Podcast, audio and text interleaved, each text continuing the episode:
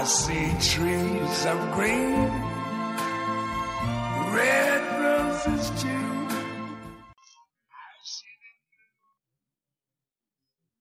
大家好，这里是陈说新财富。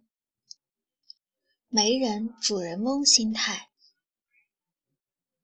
小的时候高度不理解，为什么会有人愿意去做媒？大概那该是脸上长个痦子，很早就守了寡的婆子爱干的事情。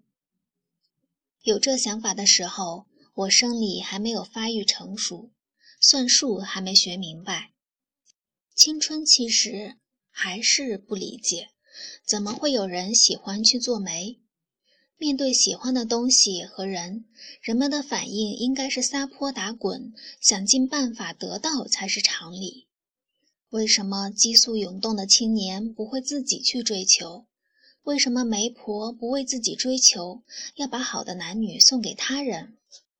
这时候的我，思想还没有发育成熟。心理学还没学明白。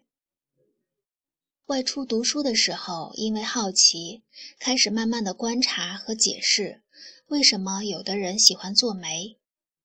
大学的时候，听过朋友和有效的同学说过，特定智能的学生干部或者特定岗位的老师，会主动的找到某同学说：“你表现不错，我给你某个奖学金。”然后你从中间给我一点好处，算下来大约会给奖金打个七折。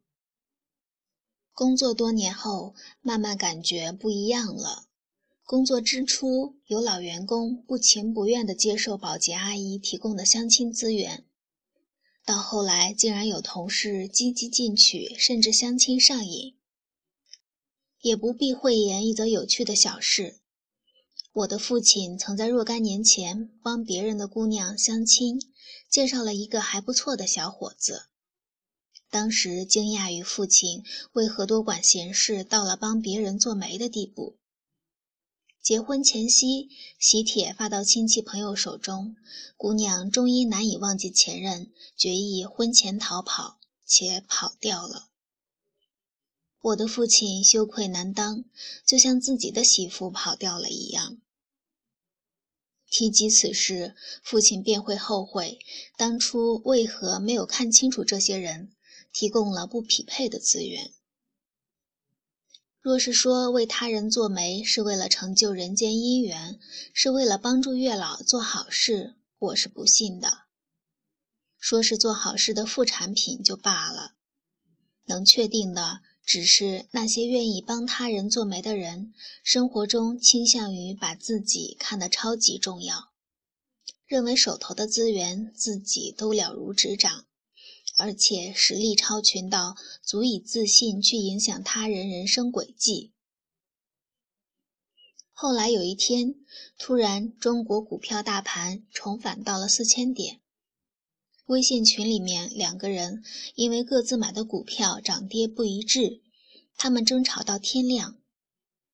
你的公司的管理多么混乱，你的公司丑闻百出，彼此心中的另一家公司眼看就要破产清算的样子，而自己买了某家公司的股票，是多么明显的体现了自己一生的智慧。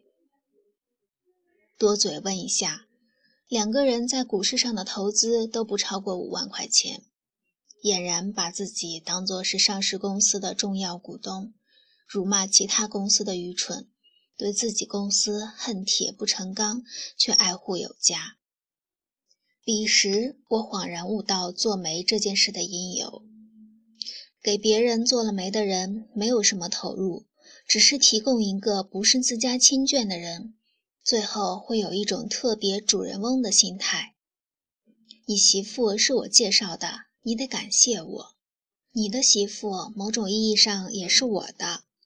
你和你媳妇生了孩子，某种程度上我也是有功劳的。这种几乎什么都没做，又似乎什么都做到了的成就感，是读墨一本万利的呀。文章来自微信布衣春秋，感谢倾听，下次再会。The colors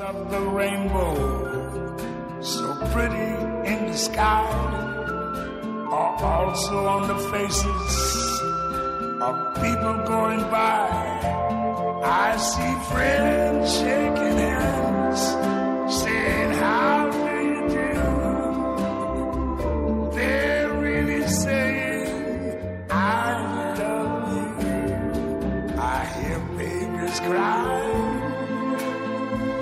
I watch them grow.